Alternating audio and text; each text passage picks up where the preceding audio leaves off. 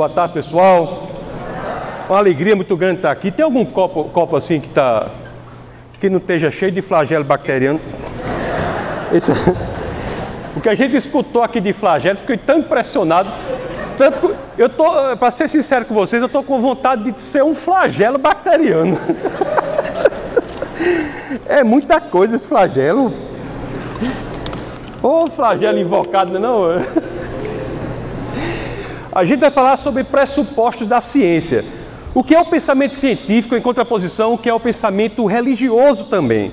Porque houve até uma pergunta aqui que disse assim: o pessoal foge de Deus. Não, não, não é o caso de fugir de Deus, mas é analisar a questão da perspectiva da inteligência, da racionalidade. Então, antes de começar, eu gostaria de dizer para vocês que o cristianismo, especificamente, nunca teve problema com o pensamento científico. As próprias escrituras, se você abrir na 1 de Pedro, capítulo 3, verso 15, elas estabelecem que você deve estar preparado para apresentar os porquês, as razões da esperança que há em você, da sua fé. Então, as próprias escrituras, que são fundamento da visão de mundo do cristianismo, estabelecem um modelo de mundo de sustentação racional. Então, a ciência, como a busca pelas causas, sejam elas naturais ou inteligentes, encontram respaldo, guarida, casa, residência na interpretação correta das Escrituras, mormente, na primeira carta de Pedro, no seu capítulo 3, verso 15. Como se não bastasse isso, se você olhar a Grécia, por exemplo, que é o berço da sabedoria, e tanto é assim que eu sempre digo que se você estuda filosofia, ou você vai estudar filosofia grega, ou você vai estudar notas de rodapé a filosofia grega, não é isso? Nietzsche é sempre uma alusão a Heráclito. Todos os pensadores, depois da Grécia, dialogam com os gregos. Então, o que aqueles homens estavam fazendo? Estavam pensando sobre dois conceitos centrais. Um era o conceito de verdade, o outro era o conceito de fundamento, de princípio do mundo, que é o Logos, verdade alétea, e o fundamento do mundo, Logos. E as próprias Escrituras não se negam a falar desses conceitos. O próprio Cristo, em João capítulo 14, verso 6, diz: Eu sou o caminho, a verdade e a vida. Se você lê isso em grego, onde a verdade nós temos aletheia, que é um nome conhecido pelos intelectuais pela comunidade filosófica. Ele está dizendo que é algo sobre o que os intelectuais de guarida, de envergadura, estavam pensando há séculos. E ele diz: Eu sou Alétea. Se, e no que diz respeito a Logos, também. Se você vai para João capítulo 1, 1, combinado com João capítulo 1, 14, há a descrição dessa figura que é central no modelo do mundo do cristianismo, dizendo que ele é o próprio Logos que encarna. Então, um sistema de mundo do cristianismo, a gente tem que estabelecer isso, que não é diametricalmente oposto ao pensamento científico, entendido como a busca pelas causas, sejam elas naturais ou inteligentes. Não há uma oposição. É um preconceito achar que há oposição entre religião e mais especificamente cristianismo e pensamento científico. Aliás, as grandes universidades do mundo foram criadas como escolas cristãs. Harvard, Princeton, Yale, Cambridge, Oxford, foram todas elas criadas como escolas cristãs. O lema original da Universidade de Harvard é verdade para Cristo e a igreja. Se vocês duvidarem, pode pesquisar aí na, no Google. Verdade para Cristo e a igreja. A única grande universidade que não foi criada como escola cristã foi, o MIT, que foi criado como uma escola secular. Então, o cristianismo não é diametricamente oposto ao pensamento científico. Isso é uma coisa que temos de ter claro.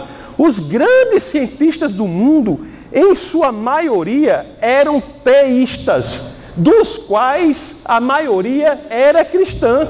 Quem foi o maior físico, o maior cientista que já pisou sobre a Terra? Quem foi? Isaac Newton, não é? Isaac Newton é impressionante. Você estudar 200 anos. Newton, eu sempre digo, Newton desenvolveu a física até um determinado ponto que a matemática que existia não dava mais respaldo à física, ele para o desenvolvimento da física para desenvolver a matemática. 200 anos depois de Newton, quase nada é feito em matemática, ele tinha feito tudo, é uma mente brilhante.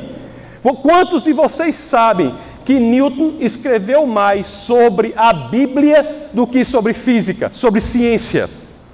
Então é uma falta de divulgação de conhecimento achar que há uma disparidade, uma incongruência, uma incompatibilidade entre o pensamento científico e o pensamento cristão. Não há. Então, esse é o primeiro ponto que eu tenho que estabelecer, que fique bastante claro. O segundo ponto, muito importante, que nós temos que ver é o seguinte: a ciência, o pensamento científico, conforme eu disse, é a busca pelas causas. Elas podem ser causas inteligentes, ou podem ser causas naturais. Por que, que há um preconceito de dizer que em certas áreas nós buscamos as causas que têm de ser necessariamente naturais e não podem ser inteligentes? Quando a própria ciência, em algumas áreas, como já foi dito aqui, busca causas inteligentes. Claramente isso é o que acontece na arqueologia. Se você, como antigamente, se você, você vir, como foi achado lá na Alemanha medieval, a Vênus de Willendorf, aquela escultura que é feita numa pedra, você olha para ela e imediatamente todos acharam, identificaram que aquilo ali foi, foi produto, fruto da criação humana. Toda vida que há complexidade, que há informação, automaticamente nós identificamos que aquilo só pode ter sido fruto da inteligência isso é algo que fazemos não só na ciência, como muitos disseram aqui pelo, com o programa 7, é algo que fazemos no dia a dia, como um exemplo que foi dito aqui da praia. Se você está andando na praia, você olha para o chão, aí tem escrito assim: José, coração, Francisca. Automaticamente você vai dizer o quê? É uma relação de amor que foi estabelecida ali naquelas palavras. Você não vai dizer, ah, os caranguejos estão que estão aqui hoje. Você não diz. Você não diz isso. Isso nem passa por sua cabeça. Isso nem passa por sua cabeça. Por quê?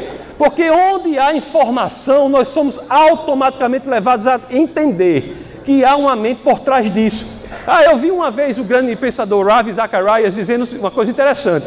Ele disse assim: se você chegar em outro planeta e, e quando parar lá, você vê 10 milhões de pedras. 10 milhões de pedras dispostas na forma de um triângulo. Você, sendo um cético convicto, pode até dizer: não, estão na forma do triângulo, porque as forças magnéticas, tal, tal, dá uma explicação para aquilo. Mas se você anda um pouquinho mais, você olha para lá e as pedras estão escrevendo Olá, Taços, automaticamente você identifica que aquelas duas palavras, olá Tassos, olá José, olá o seu nome, automaticamente você vai dizer que aquilo é fruto de uma mente inteligente. Sempre que há informação, nós temos a perspectiva, a ideia de que uma mente inteligente por trás fez tudo aquilo. E o que eu pretendo fazer agora é dizer que usando esses pressupostos científicos, quando nós analisamos o mundo de maneira geral, nós temos que dizer e entender que aquilo é fruto da inteligência, não só no aspecto biológico, como foi dito muito aqui, altos conhecedores e cientistas estudiosos da biologia, da química, fizeram aqui mostrando que o elemento biológico, a vida em si, indica uma mente inteligente que justifica aquela complexidade, mas em outras áreas também. Vou até falar do negócio do Big Bang com, com, com o Marcos, porque você, você veja o seguinte: se você olhar o que aconteceu, você vai ficar impressionado também. O que eu tenho dito, se você pegar, meu querido, qualquer livro que foi escrito desde os gregos até meados do século passado, Qualquer livro que foi escrito, desde os gregos até o idealismo alemão, qualquer livro dizia que o universo nunca tinha tido um início, que o universo era eterno, na perspectiva não do futuro, mas também do passado. Ele nunca tinha tido um início. Qualquer livro. A teogonia grega, por exemplo, que aqui falava que Demiurgo tinha moldado o mundo, mas dizia que Demiurgo tinha moldado o mundo a partir de uma matéria que já existia desde sempre. Apenas cinco livros, apenas o Pentateuco, ou a Torá, como os judeus dizem, trazia uma tese totalmente diferente disso. Quando você lê a primeira linha das Escrituras, no princípio Deus criou os céus e a terra, em hebraico, o verbo criar é traduzido do, do hebraico bara, trazendo a ideia de que houve criação a partir do nada. Criação a partir do nada, dizendo que tudo veio a existir a partir do nada. É o que em latim é chamado creatio ex nihilo. E é nada mesmo. Porque quando a gente fala isso, o problema é saber o que é nada. Porque as pessoas acham que o espaço vazio é nada, acham que a energia flutuante é nada. Mas não, o nada é nada mesmo. Para tanto, eu uso sempre a definição de Aristóteles do nada, que fica claro. Aristóteles diz que o nada é aquilo sobre o que as pedras sonham.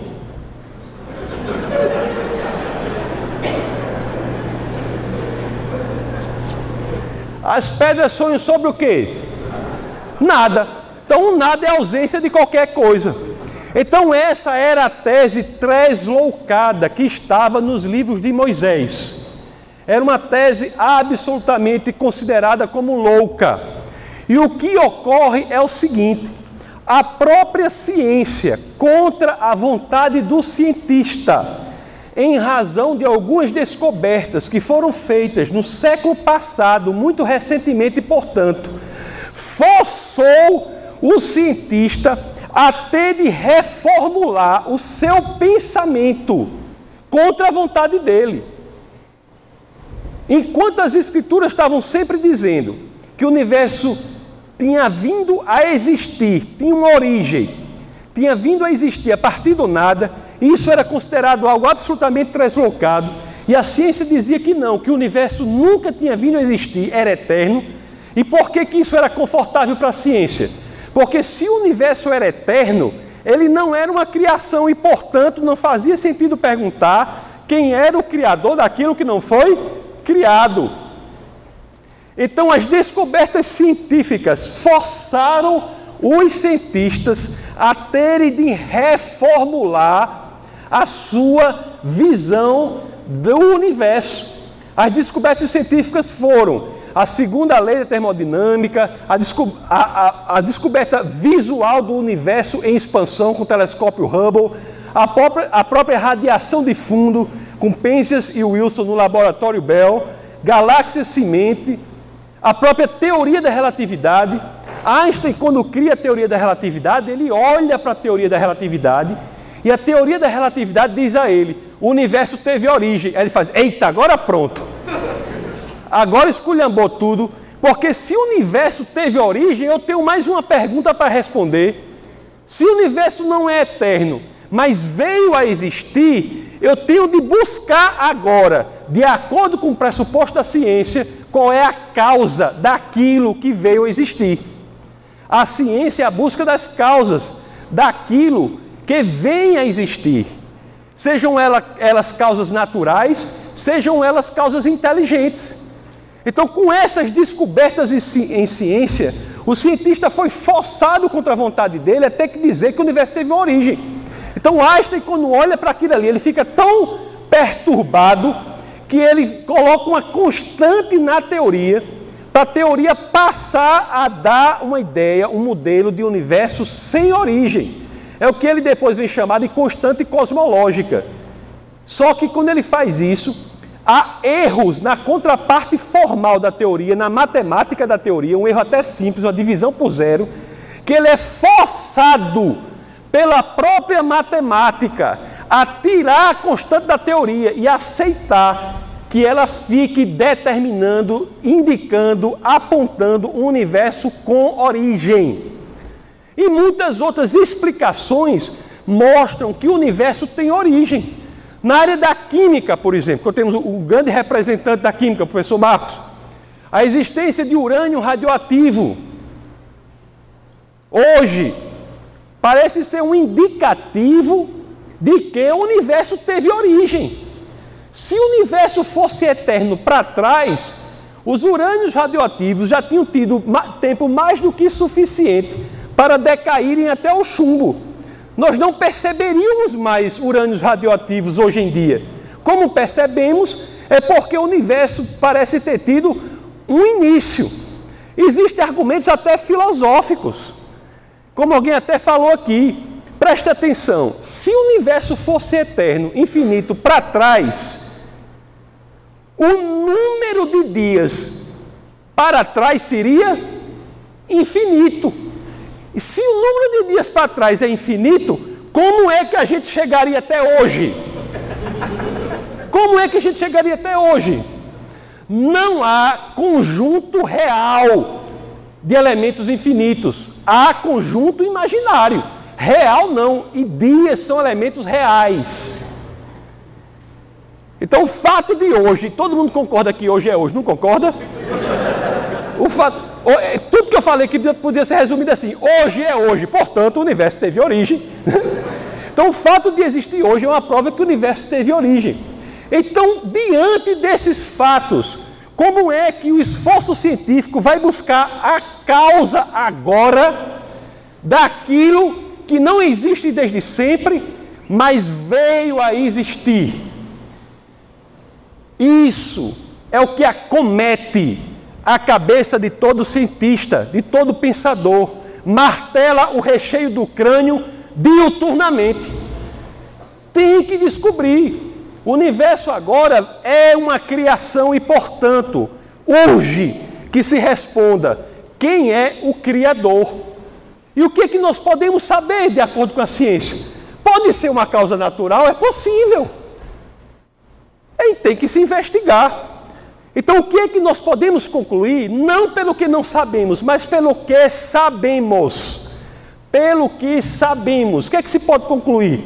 Ora, algumas coisas importantes. Por exemplo, o que é que a ciência diz hoje sobre a origem do universo? E aí que eu tenho essa divergência respeitosa com o professor. O que, o que que o Big Bang, que é, queiramos ou não, a teoria mais bem sucedida de cosmologia diz sobre a origem do universo. Ela diz algumas coisas, entre as quais que a matéria, o espaço e o tempo foram criados com a criação do universo. Ela não diz, assim como dizia, diz, dizem ainda as escrituras, que tudo foi criado a partir do nada, criasse ex nihilo. Portanto, a matéria, o espaço e o tempo vêm a existir juntamente com o universo. Então, racionalmente, se nós pensarmos sobre isso, se a matéria, o espaço e o tempo vêm a existir juntamente com o universo, me diga aí, a causa que criou isso, a causa anterior a isso, não pode ser aquilo que veio a existir, porque senão aquilo não teria vindo a existir, pois já existiria, já existia. Então essa causa de que, da matéria do espaço do tempo tem que ser uma causa imaterial, não espacial e atemporal. Imaterial, portanto, espiritual, não espacial, portanto, infinita, atemporal, portanto, capaz de ter a cognoscibilidade do futuro, independente se nós tivermos livre-arbítrio ou não. Nós podemos ter livre-arbítrio e a causa conhecer o futuro, porque ela está fora do tempo. Essa causa não é eterna, ela é numa categoria acima da eternidade, ela é atemporal. Qual é a diferença da atemporalidade para a eternidade? A diferença é que a eternidade não é capaz de subverter a ordem passado, presente e futuro. A atemporalidade não se submete a essa ordem. Então nós estamos diante de um dilema, de uma situação. Essa causa é imaterial, não espacial, atemporal. Mas você pode dizer assim: tudo bem, mas é uma causa natural, atemporal imaterial e não espacial. O ato de criação foi um ato natural. Tudo bem, mas se for assim, como é que eu vou explicar um fato? Se a própria ciência diz que as leis da natureza foram criadas juntamente com o universo. Se não havia leis da natureza antes da criação do universo, como é que eu posso, em plena capacidade mental, dizer que este ato de criação foi um ato natural, se leis da natureza não havia?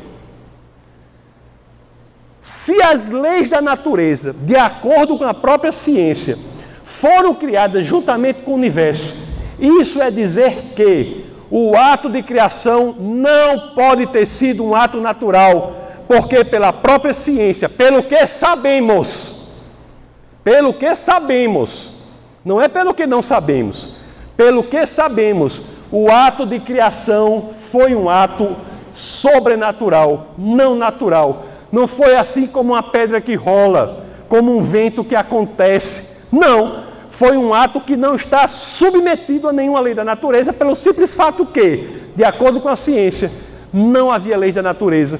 Então é muito razoável nós defendermos que essa causa não espacial e material atemporal, não espacial, portanto, infinita, imaterial, portanto, espiritual, atemporal, portanto, capaz de antever o futuro que livremente decidimos, também é uma causa que toma decisões. Se toma decisões, é muito razoável dizer que é uma causa pessoal. Só, só pela ciência, só pelo que sabemos, já tomamos essa conclusão. O que, que nós podemos concluir ainda mais usando os pressupostos da ciência sobre essa causa, é, sobre esse designer? Que, que nós podemos concluir? Meu amigo, me diga uma coisa: criar tudo a partir do nada é fácil? É difícil. Eu digo por aí, me dê um vitamilho que eu não sei criar o cuscuz. Imagine criar tudo a partir do nada. Uma causa que cria tudo a partir do nada, além de ser imaterial no espacial temporal e possivelmente, muito possivelmente pessoal, também é extremamente poderosa. E quando nós analisamos a sintonia com que o universo é feito, sem, não vou nem falar da vida, porque já falaram de maneira perfeita antes aqui. Mas o próprio universo, a vida você já viu a perfeição da vida. Eu mesmo estou querendo ser um flagelo bacteriano, como eu disse. É um negócio perfeito.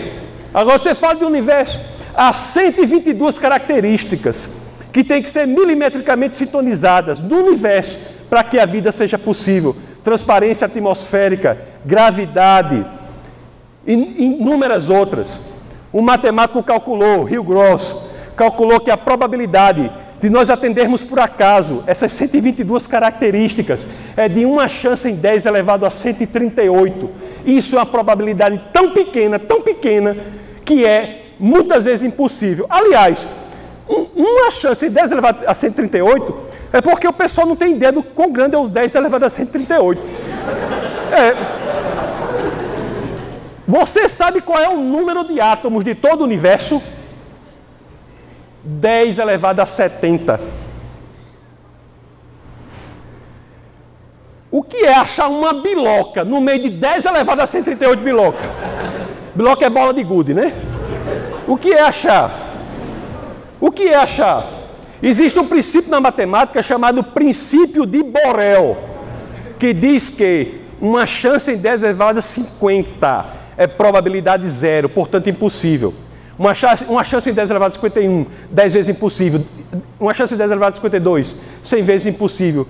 Uma chance em 10 elevado a 53, mil vezes impossível. 54, 10 mil vezes, 55, 100, 100 mil vezes impossível. Que dizer em 10 elevado a 138? É mais difícil, é necessário mais fé acreditar nisso do que acreditar em Deus. Não é verdade? Não é verdade? Essa é a probabilidade. E na biologia nem se fala. Nem se fala. Como falar aqui o DNA, um alfabeto de quatro, quatro letras. Até CG, como é, professor? Aguinaldo Timóteo Gal, Gal Costa. Até CG.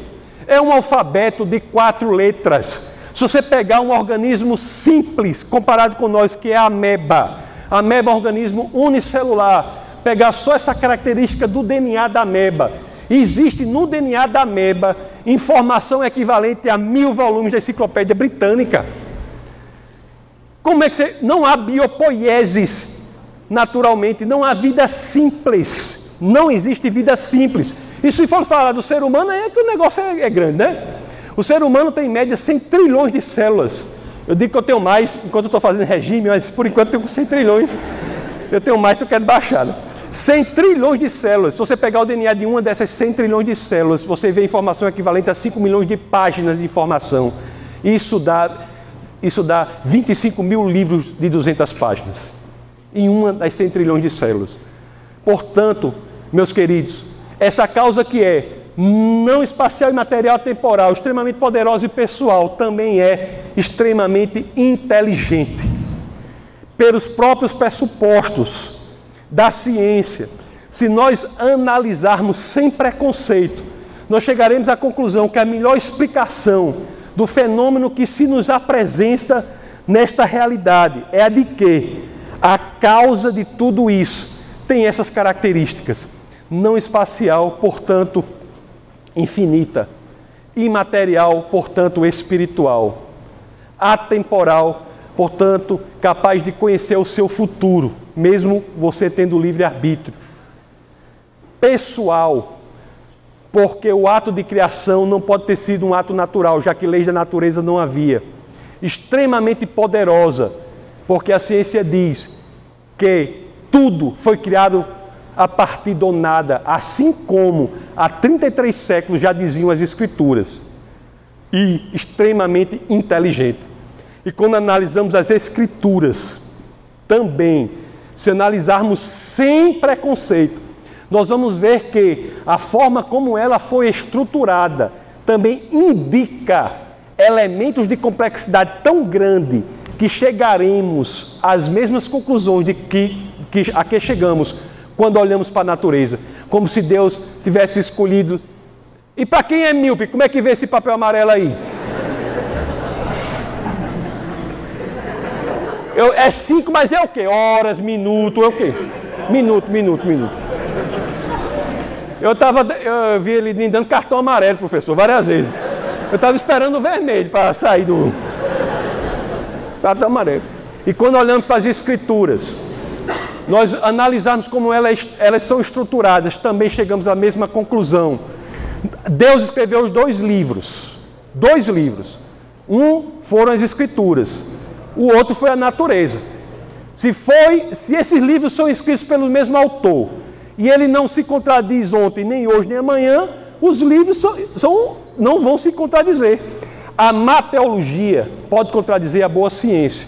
A má ciência pode contradizer a boa teologia. Mas a boa ciência não pode contradizer a boa teologia. Porque são dois livros escritos pelo mesmo autor. E quando olhamos para as Escrituras nesses últimos minutos que me restam, nós analisamos o que é a Bíblia. 66 livros, não é? Não é 39 do Antigo Testamento, 27 do Novo, escritos por cerca de 40 autores. 31 escreveram os 39 do Antigo Testamento, 9 escreveram os 27 do Novo Testamento. São livros escritos em lugares totalmente diferentes, não é verdade? Livros escritos, alguns escritos em deserto, como os livros de Moisés, livros escritos em palácios, como o livro de Salomão, livros escritos em prisão, como algumas cartas de Paulo. João escreveu Apocalipse em Patmos quando estava preso. Por pessoas de repertórios totalmente diferentes. Temos pescadores como Pedro, temos filósofos treinados como Paulo, temos reis, escritos em estilos literários totalmente diferentes. Tem poesia, não é? Salmos, próprio Gênesis, os primeiros capítulos, trazem elementos de poesia moderna. Você tem livros de história, tratados históricos. Só o livro de Atos, escrito pelo autor que mais escreveu no Novo Testamento, Lucas. Paulo escreveu o maior número de textos, mas o que mais escreveu, Lucas. Só o livro de Atos tem 84 fatos que são provados pela história e pela arqueologia. E tudo isso escrito num período de 1500 anos. Quando você compara todos esses livros na interpretação correta, não há uma só contradição. Há dificuldades para as quais a solução, há respostas. Isso não se repete em nenhum outro livro jamais escrito na história da humanidade. Isso é sintoma de que o homem, nem ele, era capaz de produzir aquilo. Uma mente superior tem de ter influenciado aquilo daquela forma, porque o acaso não seria possível. Aí você pode dizer, não, mas as escrituras foram ajeitadas durante o tempo. Até isso, nós, não, nós temos resposta para isso.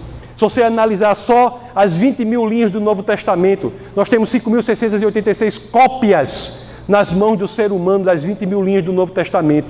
E quando comparamos essas cópias, as 5.686 cópias, elas são idênticas em 99,5% dos casos da discrepância de 0,5% de discrepância.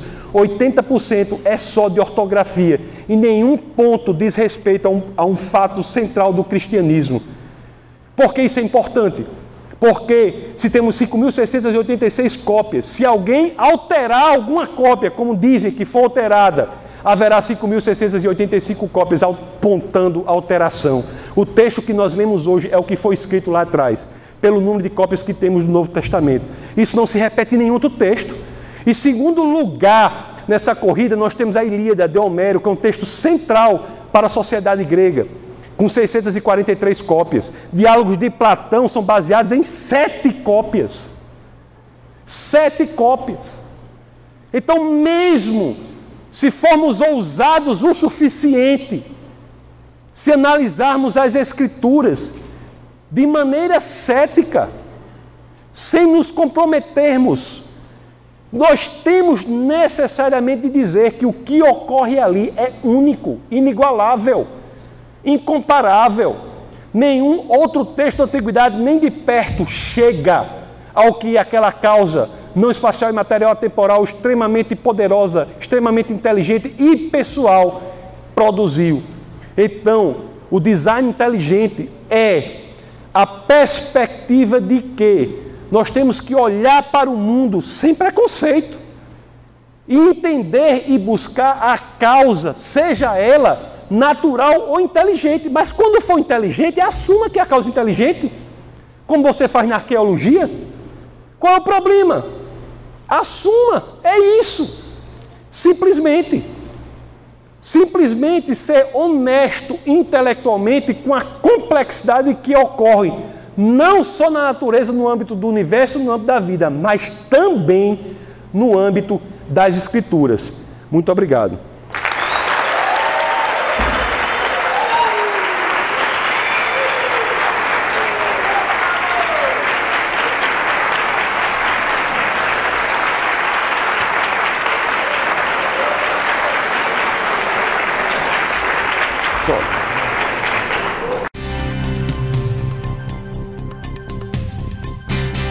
Essa foi uma produção do Ministério Internacional Defesa da Fé, um ministério comprometido em amar as pessoas, abraçar a verdade e glorificar a Deus. Para saber mais sobre o que fazemos, acesse defesadafé.org.